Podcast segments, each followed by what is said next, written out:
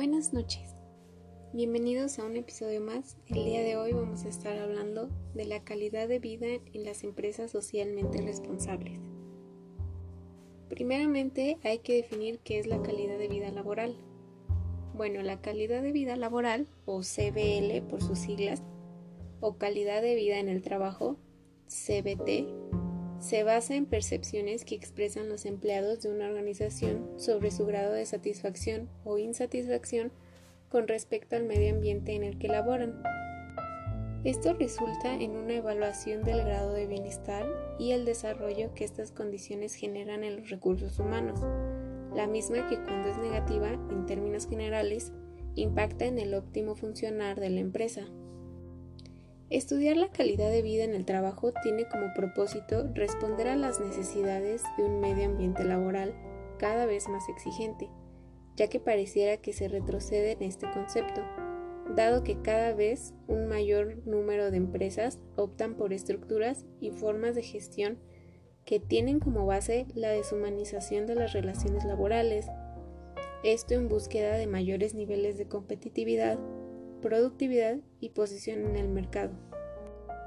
Como parte de esta tendencia surge con mayor fuerza la importancia que en las nuevas formas de gestión empresarial y de recursos humanos actuales adquieran los estudios sobre el tema de calidad de vida laboral.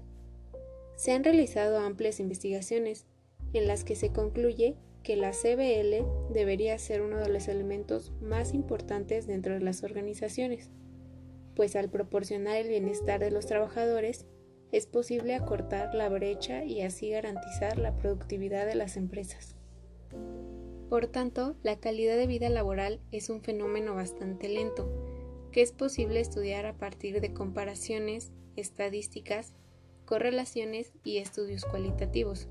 Sin embargo, aún existe una confusión relativa, sobre todo para la elección de algunas empresas, como por ejemplo aquellas que tienen una estructura muy rígida con un alto grado de renuncia a los cambios, principalmente en las que se manejan sistemas de producción tradicionales como las de tipo industrial, en las que prestan servicios, es mayor el nivel de adopción de estas filosofías. Es por ello que la calidad de la vida laboral debe considerarse parte integral del desarrollo del personal, en el marco de las políticas empresariales y el establecimiento y respeto de los derechos humanos básicos, de manera que involucre cada uno de los aspectos propios que afectan su comportamiento, como por ejemplo el desempeño laboral, el sistema de trabajo, las políticas corporativas, los métodos de dirección y gerencia, las estrategias organizacionales o la efectividad y la productividad. Es por ello que la calidad de vida laboral debe perseguir tres intereses. El primero es la mejora de la vida. Este es para equilibrar los roles profesionales y personales. El segundo es el liderazgo. Este mejora de las habilidades interpersonales y de equipo. Y el tercero, el autoconocimiento a fin de estar al tanto de las deficiencias y oportunidades que podemos tener para crecer.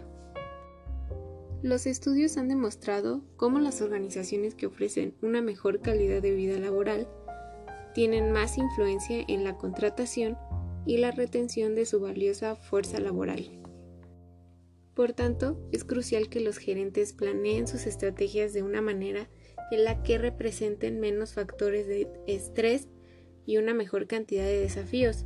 Las organizaciones deberían implementar estrategias para reducir el nivel de intención de rotación de los empleados, aumentar las autonomías, proporcionar a los empleados y mejorar la motivación de aprendizaje a fin de retener a sus profesionales. Eso sería todo en el episodio de hoy. Me despido de ustedes, María Dana Hernández Mares, estudiante de Pedagogía en la Universidad Interamericana para el Desarrollo. Hasta la próxima.